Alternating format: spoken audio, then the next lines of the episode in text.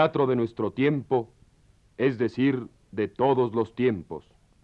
La Universidad Nacional presenta El Terno del Difunto, de don Ramón del Valle Inclán. Participan Julia Marichal, María Teresa Monroy, Luis Miranda, Ana Iris, Juan Manuel Díaz, Otoniel Llanas, Tita Singer, Javier Ruán, José Luis González, Raúl Velázquez, Óscar Chávez y Enrique Lizalde, narrador.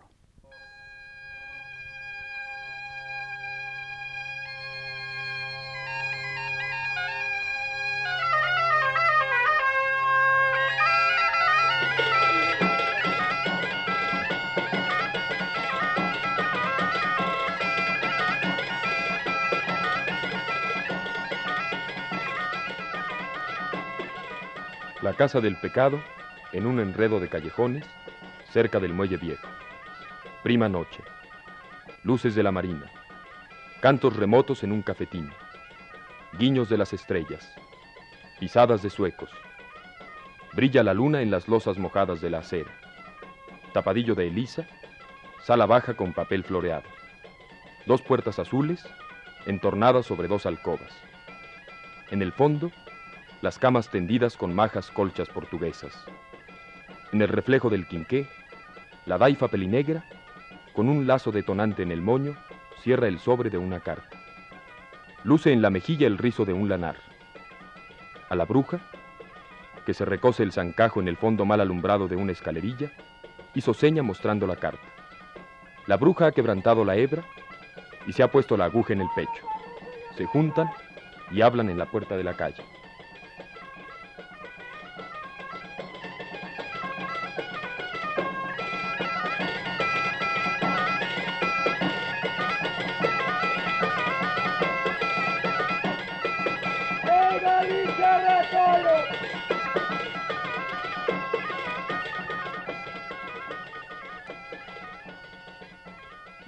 Vamos a ese fin del mundo.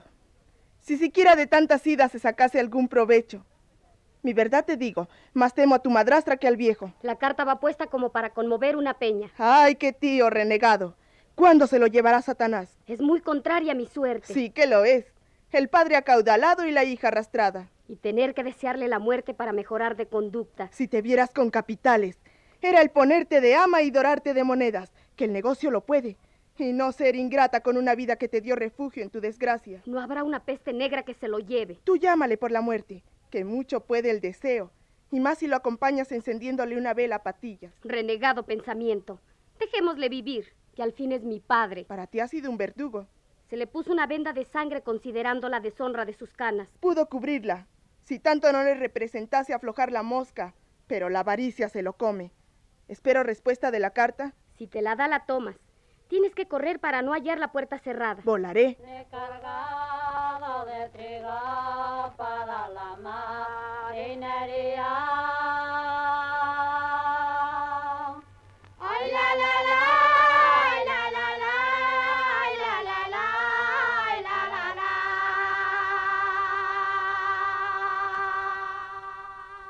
La bruja encaperuzó el manto sobre las sienes y voló convertida en corneja. La daifa de la bata celeste y el lazo escarlata permanece en el umbral mirando a la calle. Por la otra acera, un sorche repatriado al que dicen Juanito Ventolera. Psst, psst. Es para mí ese reclamo, Paloma. ¿No te gustó? Un pasmo. ¿No me ve usted niña con las patas colgando? Pues atorníllate, pelmazo. ¿Quiere usted sacarme para afuera la llave de tuercas? Ese timo es habanero.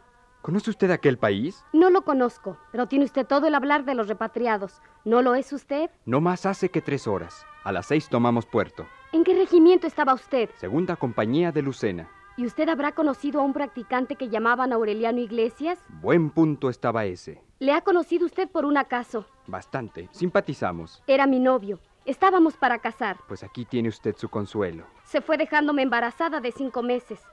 Pasado un poco más tiempo no pude tenerlo oculto, y al descubrirse, mi padre me echó al camino, por donde también a mí me alcanzó la guerra. ¿De verdad has conocido tú a Aureliano Iglesias? Y tanta verdad. ¿Sabes cómo murió? Como un valiente. A los redaños que tenía. Algunos mambises habrá tumbado, Muchos no habrán sido. Siempre se tira de lejos. pero alguno doblaría. Pudiera.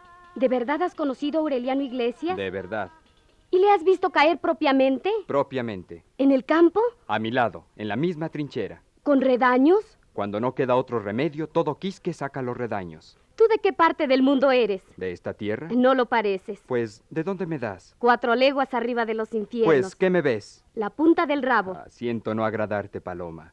Lo siento de veras. ¿Quién te ha dicho que no me agradas? Tanto que me agradas. Y si quieres convidar, puedes hacerlo. Estoy sin plata. Algo tendrás. El corazón para quererte, niña. ¿Ni siquiera tienes un duro romanonista? Ni eso. ¿Ni una beata para convidar? Pelado al cero, niña. Más que pelado, calborota. Es el premio que hallamos al final de la campaña. Y aún nos piden ser héroes. Borregos sois. Y tan borregos. La madre del prostíbulo aparece por la escalerilla, llenándola con el ruedo de sus faldas. Trae en la mano una palmatoria que le entrecruza la cara de reflejos. Detrás, en revuelo, bajan dos palomas. La dueña es obesa, grandota, con muchos peines y rizos. Un ericipel le repela las orejas. ¿Vas a pasarte la noche con ese pelma? Métete dentro. ¿Ya has oído? Que ahueques. Así me da usted boleta, Morena. ¿Usted no quiere ver en mí al testamentario de Aureliano Iglesias? Camelista. Si al menos tuvieses para pagar la cena. Nada tengo. Pues la cama es una beata. Dirás que no la tienes con las cruces que llevas en el pecho. Alguna será pensionada. Ernestina, basta de pelma. Es un amigo de mi Aurelio. Pásate por aquí la tarde de lunes que me toca libre. Antes no vengas. Y aún mejor apaño será que me dejes la tarde libre. Ven por la noche, sobre esta hora. Si acaso te acuerdas. Me has puesto cadena. Ernestina.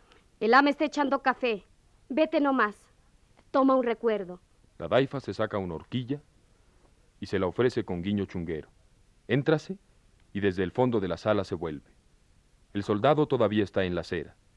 Alto, flaco, macilento, los ojos de fiebre, la manta terciada, el gorro en la oreja, le trasquila en la sien. El tinglado de cruces y medallas daba sus brillos buhoneros.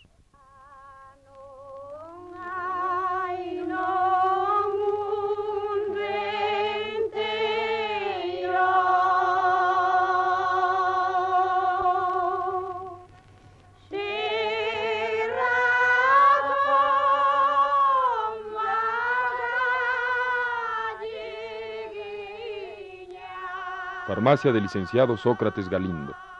La madre Celestina posa el vuelo sobre la pupila mágica que abre sobre la acera la redoma de las sanguijuelas.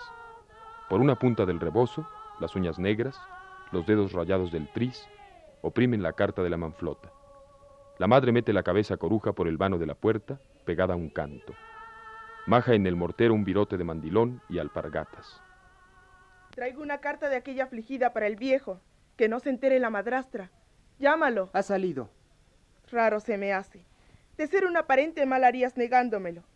Mira, hijo, para que te crea pésame en un santiamén, dos onzas de cornezuelo. El cornezuelo no se despacha sin receta. Te guardas las perronas. Y me busco un compromiso si cuadra. ¿Tampoco tomarás a tu cargo entregarle la carta al viejo? Tampoco. Hijo, eres propiamente la ortiga. La ley de los pobres es ayudarse. ¿Quiere usted encargarse del almirez y majar un rato? Cuernos. Los suyos. Mal hablado. ¿A dónde salió el patrón? A entrevistarse con el alcalde. ¿Anda en justicias? Le han puesto una brasa en el traste. Explica esa picardía. Le echaron un alojado. Y anda en los pasos para que le rediman la carga. Tío cicatero. ¿A qué hora cerráis? A las nueve. ¿Vendrá antes? Pudiera ser. ¿Por qué no te encargas tú de darle la carta? Me alargo a otro mandado y vuelvo por la respuesta. Así la tiene meditada. La madre Celestina entra a dejar la carta sobre el mostrador y escapa rebujándose en el manteo. En la puerta, con un arrecido, cruza por delante del boticario, que se proyecta suspenso, enarbolando el bastón sobre la encorujada sin llegar a bajarlo. Recoge esa carta. No quiero recibirla. Me mancharía las manos. A la relajada que aquí te encamina, dile de una vez para siempre que no logrará conmover mi corazón. Llévate ese papel y remonta al vuelo, si no quieres que te queme las pezuñas. Llévate ese papel y no aparezcas más. Esa carta suplica una respuesta. El boticario recoge la carta, que con rara sugestión acusa su cuadrilátero encima del mostrador y la tira al arroyo. ¡Iscariote! Emplumada. ¡Perro avariento! Es una hija necesitada la que te implora. Tu hija, corazón perverso. No desoigas la voz de la sangre. Vienes mal guiada, serpiente. ¿De qué hija me hablas? Una tuve y se ha muerto. Los muertos no escriben cartas. Retira ese papel de la calle, vieja maldita. ¡Guau, guau! Ahí se queda para tu sonrojo, que lo recoge y lo lea el primero que pase. Se alejaba la voz. Se desvanecía la coruja por una esquina con negro revuelo. Por donde la bruja se oculta aparece el soldado. Entra en el claro de luna, la manta terciada, el gorro ladeado, una tagarnina atravesada en los dientes. Recoge la carta. Saluda, cuadrándose en la puerta. En los ojos, las candelillas de dos copas. ¿Qué arreglo tenemos, patrón? Como una puñalada ha sido presentarle la boleta. ¿Soy o no soy su alojado, patrón? ¿Qué ha sacado usted del alcalde? Dormirás en la cuadra. No tengo mejor acomodo. Mi obligación es procurarte piso y fuego. De ahí no paso. Comes de tu cuenta. Dame esa carta, me pertenece. ¿Tiene usted la estafeta en el arroyo? La tengo en el forro de los calzones. Dame esa carta. Téngala usted. El boticario, con rosma de gato maníaco, se esconde la carta en el bolsillo. Musita. Rehuso a leerlo. Entras en la rebotica. La cortineja suspensa de un clavo deja ver la figura soturna y huraña. Tiene una abstracción gesticulante. Cantan dos grillos en el fondo de sus botas nuevas. Lentamente se desnuda del traje dominguero y se reviste gorro, bata y pantuflas. Reaparece bajo la cortinilla con los ojos parados de través y toda la cara sobre el mismo lado, torcida con una mueca. La coruja, con esquinado revuelo, ha vuelto a posarse en el iris mágico que abre sus círculos en la acera. El estafermo, gorro y pantuflas, con una espantada, se despega de la cortinilla. El desconcierto de la gambeta y el visaje que le sacude la cara revierten la vida una sensación de sueño. La palabra se intuye por el gesto, el golpe de los pies por los ángulos de la zapateta. Es un instante donde todas las cosas se proyectan colmadas de mudez. Se explican plenamente por una angustiosa potencia visual. La coruja del alero se avecina y mete los ojos deslumbrados por la puerta. ¡Alma de Satanás! Buena trupita. Es una alferecía que le da por veces. Cayó fulminado. Impone mirarle. ¡Ánimo, patrón! ¡Friegas de ortiga debajo del rabo! Se anguliza como un murciélago en los picos del manto. Desaparece en la noche de estrellas. Un gato fugitivo, los ojos en lumbre y el lomo en hopo, sale en cohete por el canto de la cortinilla, rampa al mostrador, cruza de un salto por encima del fantoche aplastado. Huye con una sardina bajo los bigotes. Viene detrás la doña Terita, que grita con la escoba enarbolada. Centellón que se lleva la cena, ni el propio enemigo. ¡San Dios, qué retablo! Otra alferecía. Cayó fulminado. Le pasó un aire. Hoy se cumple el año.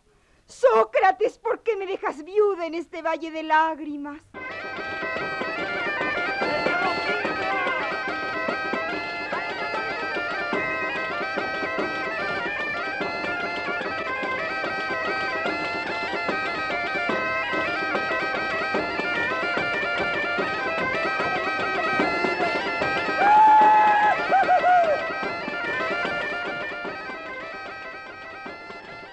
Tres pistolos renegridos, ojos de fiebre, merodean por las eras. Pedro Macide lleva ocultos dos palomos en el pecho. El visco maluenda, los pepinos y tomates para un gazpacho. Franco Ricote anda escotero. Llegan a las tapias del Campo Santo, grillos nocturnos, cruces y cipreses. Pisa las tumbas un bulto de hombre, que por tiempo se rasca la nalga y saca una luz en la punta de los dedos para leer los epitafios. Vaga en un misterio de grillos y laceros. Tenemos a la vista un desertor del purgatorio. Será conveniente echarle el alto. Parece que el difunto busca el alojamiento y no da con la puerta. Toda la compañía está roncando, amigo.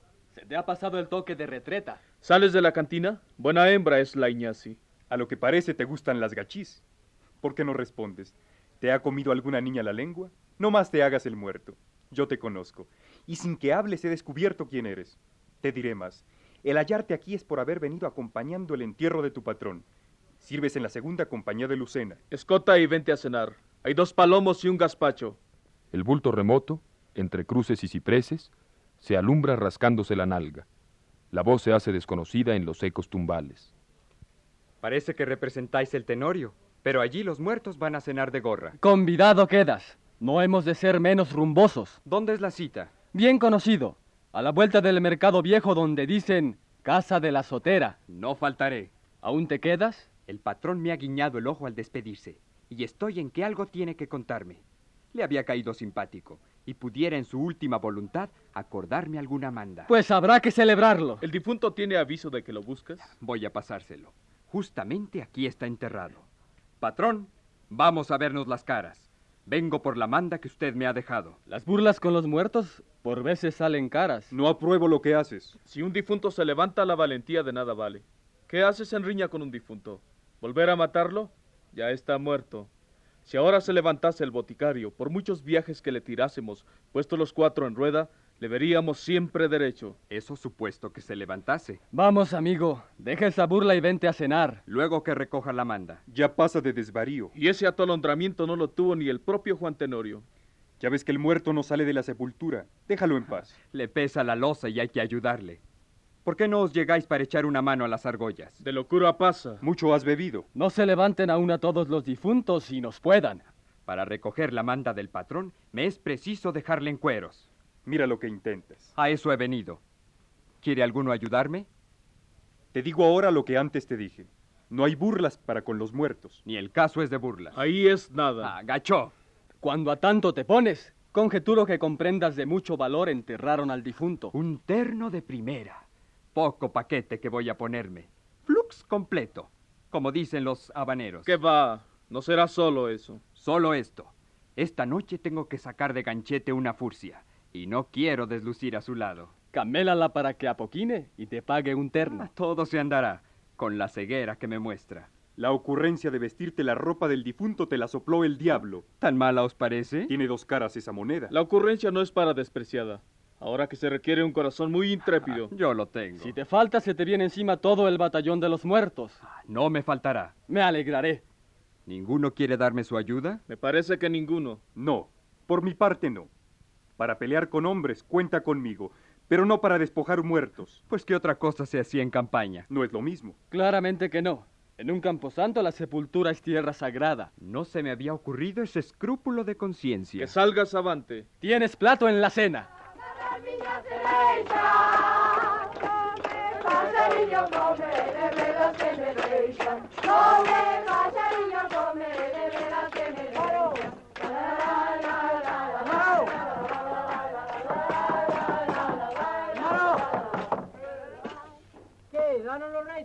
Casa de la Sotera.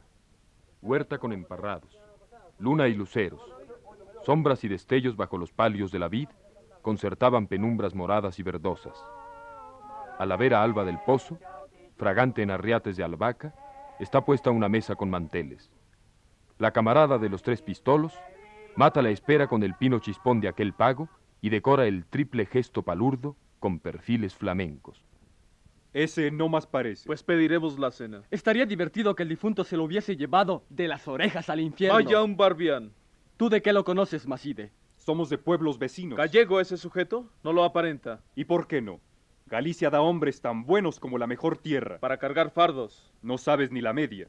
Y con ese hablar descubres tan siquiera que estás al tanto de lo que ponen los papeles. ¿Tú has visto retratado el ministerio?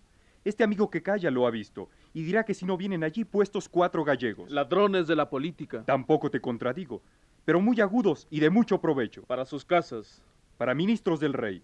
¿Vas con eso a significar que sois los primeros? Tampoco somos los últimos. La tierra más pelada puede dar hombres de mérito, amigos. Gacho, tú has dicho la mejor sentencia. Pues me beberé el chato del pelmazo que nos tiene enredados en la espera. Y que se retarda. Si los difuntos se levantaron en batallón, ha de verse negro para salir del camposanto. Ese toque de llamada se queda para el día del juicio final.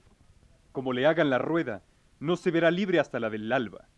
Cuantos han pasado por ello, tienen dicho haber peleado toda la noche, y que los muertos caían y se levantaban. Ello está claro. A los muertos no se les mata. No creo una palabra de tales peteneras. La creencia no se enseña. Que se pronuncien los difuntos me parece una pura canama. Para tus luces este mundo y el otro bailan en pareja. Pudiera suceder. ¿Con sus batallones sublevados? ¿Acaso? ¿Y capitanes generales descontentos? Estoy pelado al cero. Panoli, en el otro mundo no se reconocen los grados. Poco se me da de tu pitorreo.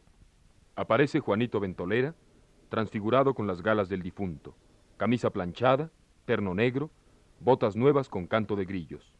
Ninguna cobertura en la cabeza. Bajo la luna tiene un halo verdoso. Salud, amigos. Hay que dispensar el retardo. A tiempo llegas. Ya estábamos con algún recelo. Te habíamos sospechado de orejas en el infierno. ¿Y alguno? Con el batallón de muertos a la rueda de pan y canela. Ese ha sido mi paisano Pedro Macide. Justamente. Tú habrías librado sin contratiempo. Pero ello no desmiente lo que otros cuentan. ¿No me oléis a chamusco? He visitado las calderas del rancho que atiza Pedro Botero. ¿Y lo has probado? Ay, me ha sabido a maná. En el cuartel lo quisiéramos. Bébete un chato y cuenta por derecho. ¿El vestido que traes es la propia mortaja del fiambre? La propia. Le has dejado en cueros. Le propuse la changa con mi rayadillo y no se mostró contrario. Visto lo cual, la habéis changado. ¿Ves que lo entiendes? El terno es fino. De primera. Y te va a la medida. Solo te faltan bastón y bombín para hacer un pollo petenera. El patrón se los habrá olvidado en la percha. Debes reclamárselos a la viuda. Ah, me das una idea. ¿Tendrías redaños? Aventúrate unas copas. Sobrepasaba el escarnio. Ni el talmentado Juan Tenorio. Te aventuro los cuatro cafeses. Van.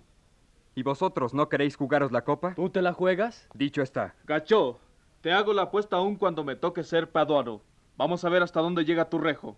La visita a la viuda no pasa de ser un cumplimiento. ¿Qué plazo le pones? Esta noche después de la cena. Tú no apuestas nada, paisano Macide. ¿Temes perder? Tengo conciencia. Y no quiero animarte por el camino que llevas. ¿Tan malo te parece, paisano? De perdición completa. Dando la cara no hay bueno ni malo. Para vivir seguro fuera de ley se requieren muchos parneses. Das la cara y te sepultan en presidio. O te tuyen para toda la vida con un solfeo. Hay que ser soberbio y dar la cara contra el mundo entero. A mí me cae simpático el diablo. Con dar la cara no acallas la conciencia. Yo respondo de todas mis acciones, y con esto solo ninguno me iguala. El hombre que no se pone fuera de la ley es una cabra. Con otros chatos lo discutiremos.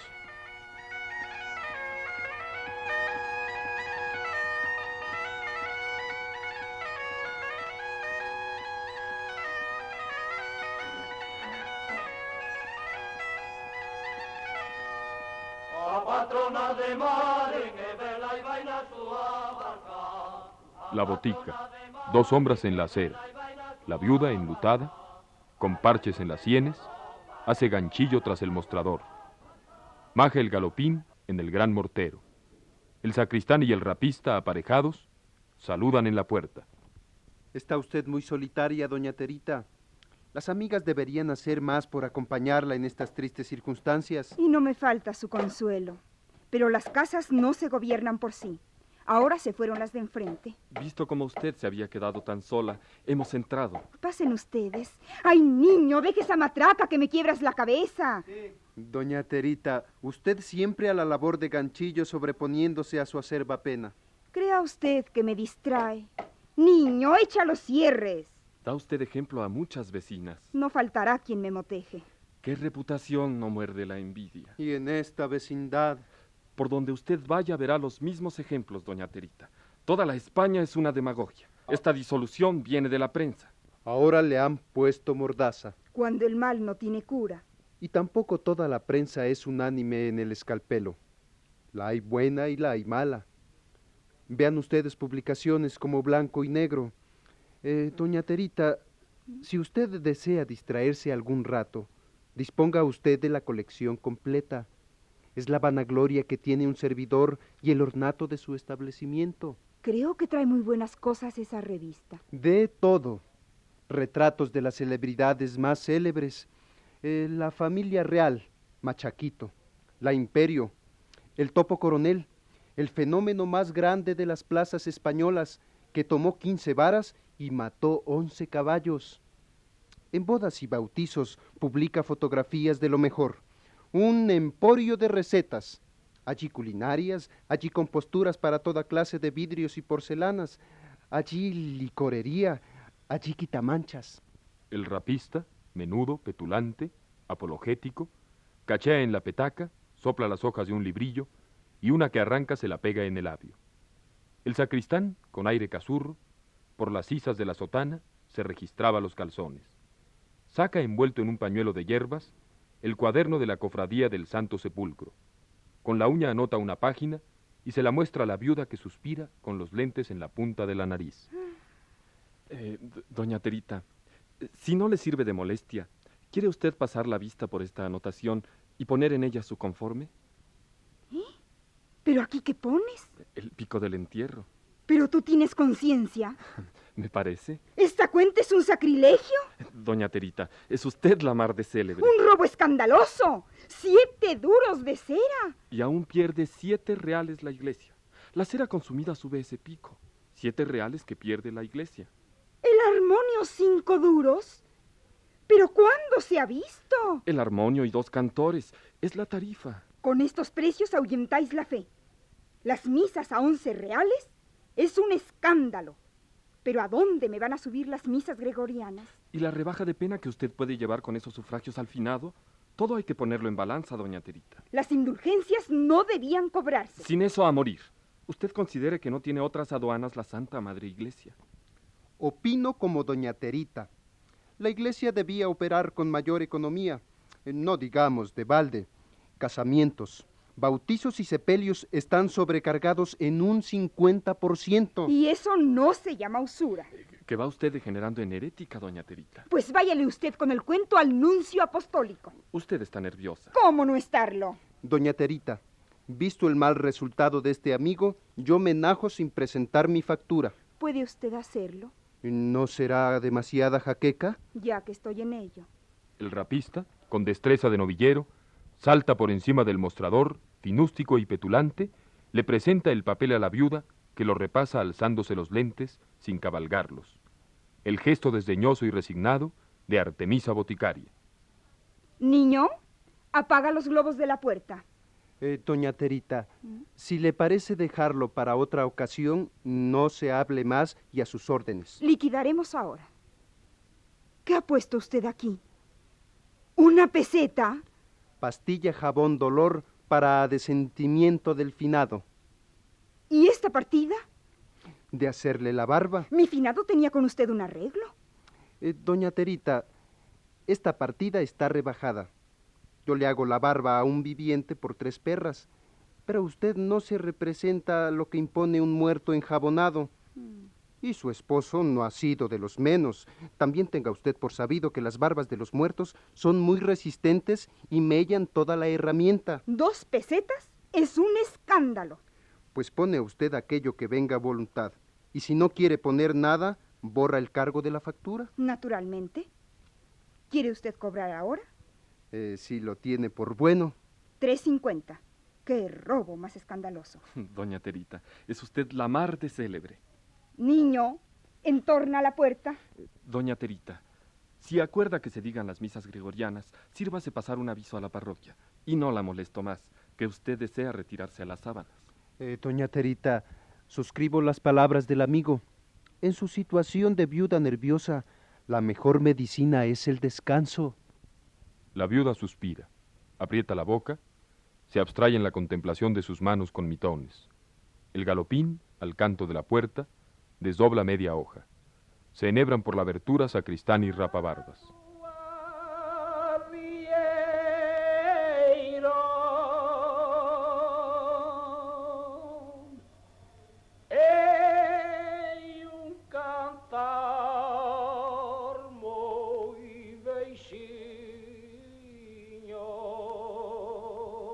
En el cielo raso, un globo de luz. Alcoba grande y pulcra, cromos y sánticos por las paredes. El tálamo, de hierro fundido y boliches de cristal traslúcido, señala el costado donde roncaba el difunto. Tiene un gesto de amputado fiambre, falto de una oreja. En la pila del agua bendita, un angelote toca el clarinete, alones azules, faldellín movido al viento, las rosadas pantorrillas en un cruce de bolero. Entra doña Terita, quitándose los postizos del moño. Se detiene en el círculo de luz, con una horquilla atravesada en la boca. Tolondra la casa toda con fuertes aldabonazos. Doña Terita, soltándose las enaguas, retrocede a la puerta. Asómate, niño, a la ventana. Mira quien sea. No abras sin bien cerciorarte. ¿Qué más me cercioro? Por el estruendo que metes el punto alojado. Pues no le abras. Que duerma al sereno. Es muy capaz de apedrearnos las tejas. Pues no se le abre. Ese hombre me da miedo. Tendremos escándalo toda la noche. Ya se cansará de repicar. Viene de la taberna y el vino es muy temoso. Cesan los golpes. La casa queda en silencio. Parpadea una mariposa en el globo de la luz.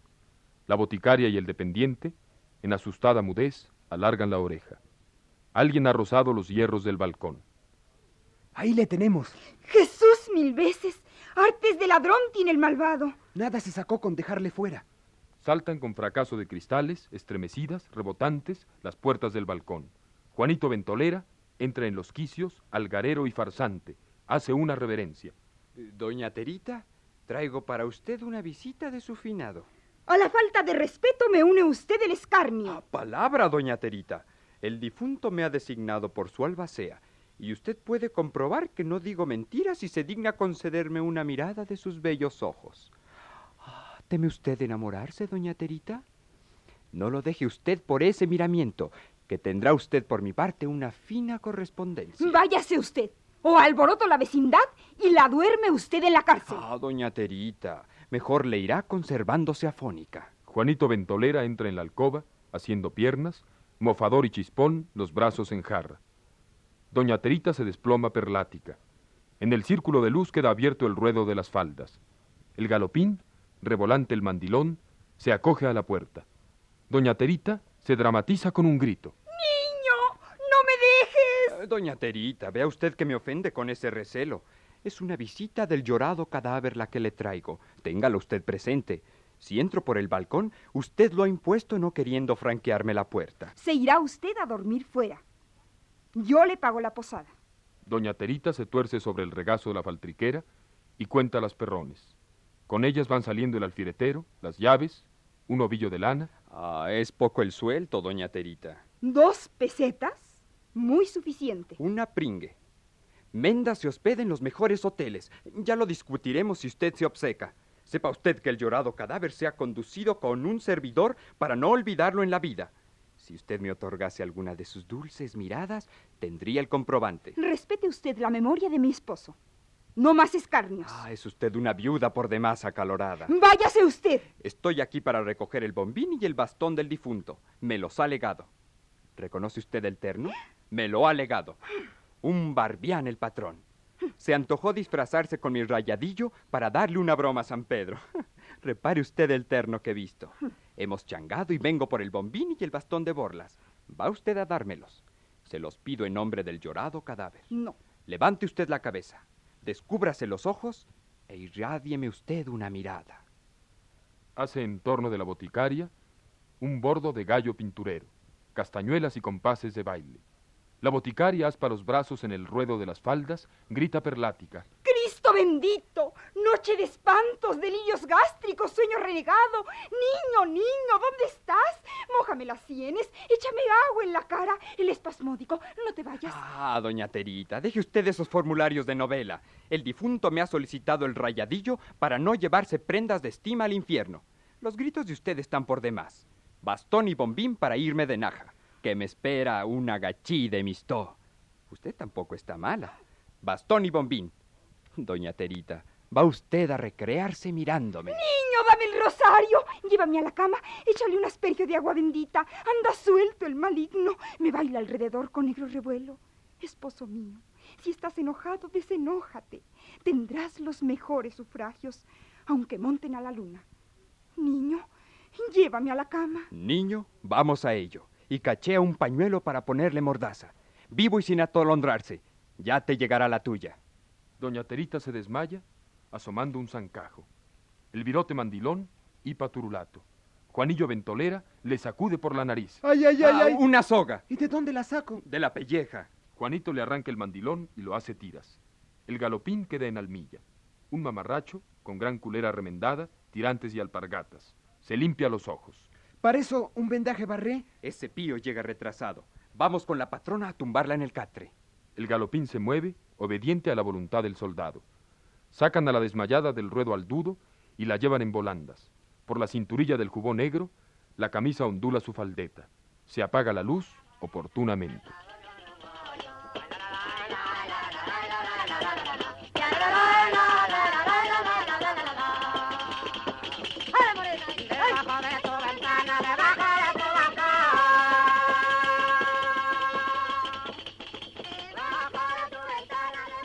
Bastón y bombín, botas con grillos en las suelas, esguince de avinado, la borrosa silueta por el entredijo de callejones entrevista la casa del pecado. En la sala baja las manflotas, flores en el peinado, batas con lazos y volantes, cesean tras las rejas a cuantos pasan. Juanito Ventolera con un esguince en la puerta. Vengo a dejaros la plata. Se me ha puesto convidaros a todas, dispuesto a correrla. Si no hay piano, se busca. Aquí se responde con cartera. Eh, madre priora, quiero llevarme un agachí. Redimirle. ¿Dónde está esa garza enjaulada? Buena la traes. Te desconocía sin las cruces del pecho. ¿O no eres tú el punto que me habló la noche pasada? Juanillo Ventolera, repatriado de Cubita Libre. ¿Por qué no traes puestas las cruces? Se las traspasé a un fiambre. Con ellas podrá darse pisto entre las benditas del purgatorio. No hagas escarnio. Entre las benditas hago cuenta que tengo a mi madre. ¿Y tu papá? ¿De dónde te escribe? A ese no lo quiere ni el diablo. Ah, sujeto de mérito. Mira qué ilusión. Cuando te vi llegar se me ha representado. Bombín y bastón. Majo que te vienes. Una hembra tan barbino pide menos. Algo más gordo era el finado. Aciertas más de lo que sospechas. Lo ha llevado antes un muerto.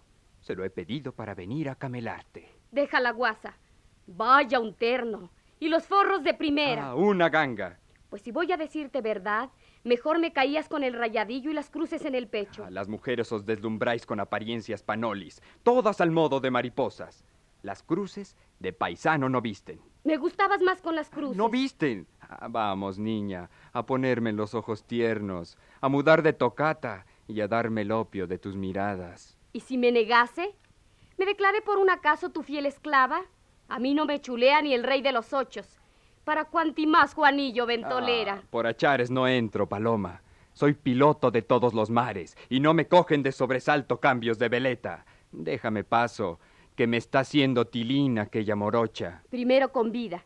Y si te duele hacer la jarra, yo pago los cafeces. ¿Con copa? Copa y cajetilla de habanos. Dirás luego que te chuleo cuando eres tú propia quien me busca las vueltas, como a Cristo, la María Magdalena.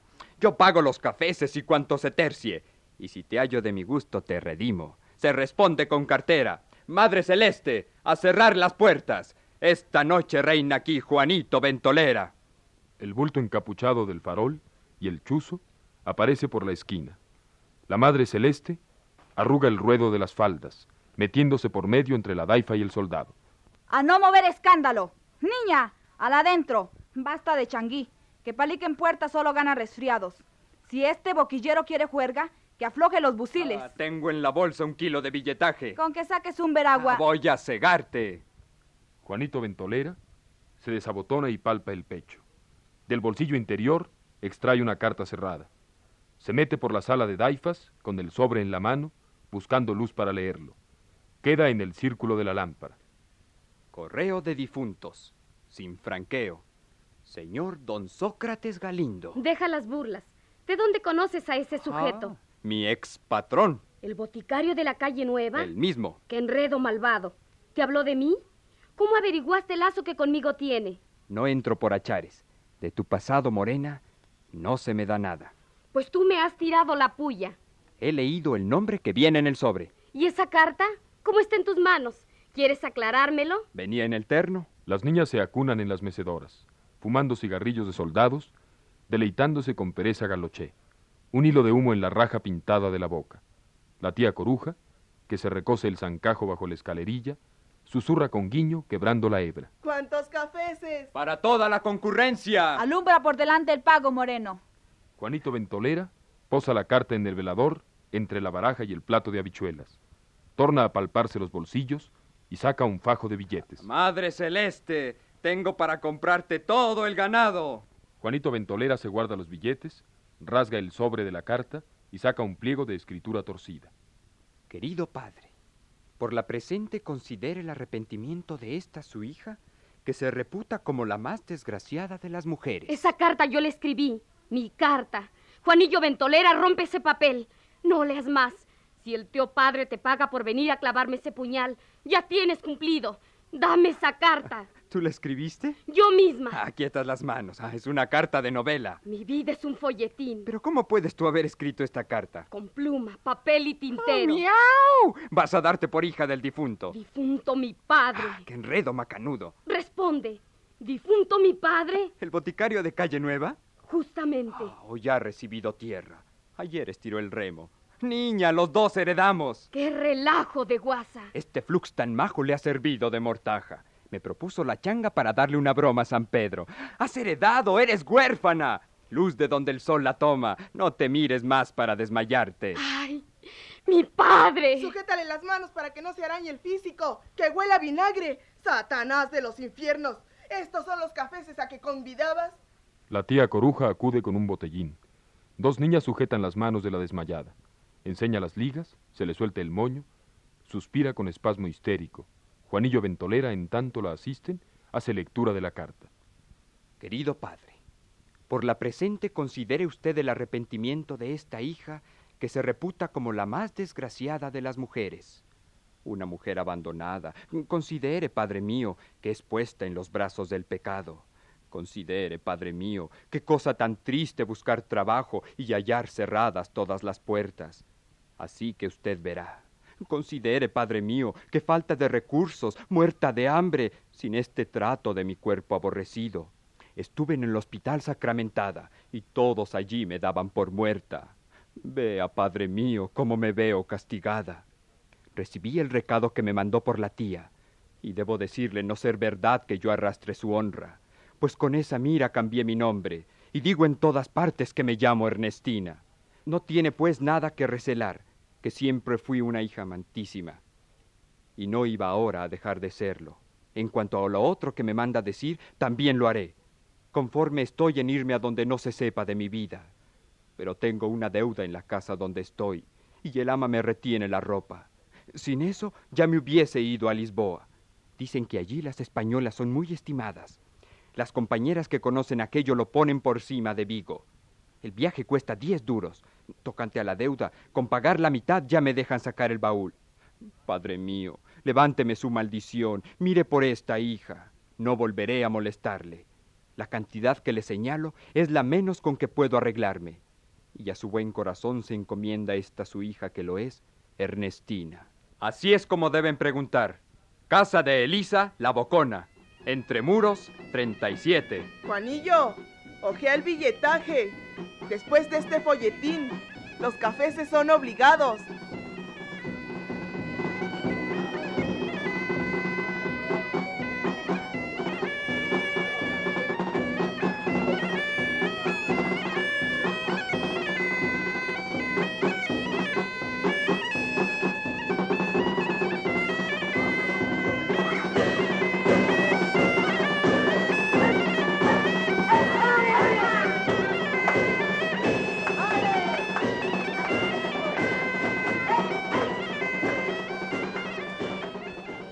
Universidad Nacional presentó El terno del difunto de don Ramón del Valle Inclán.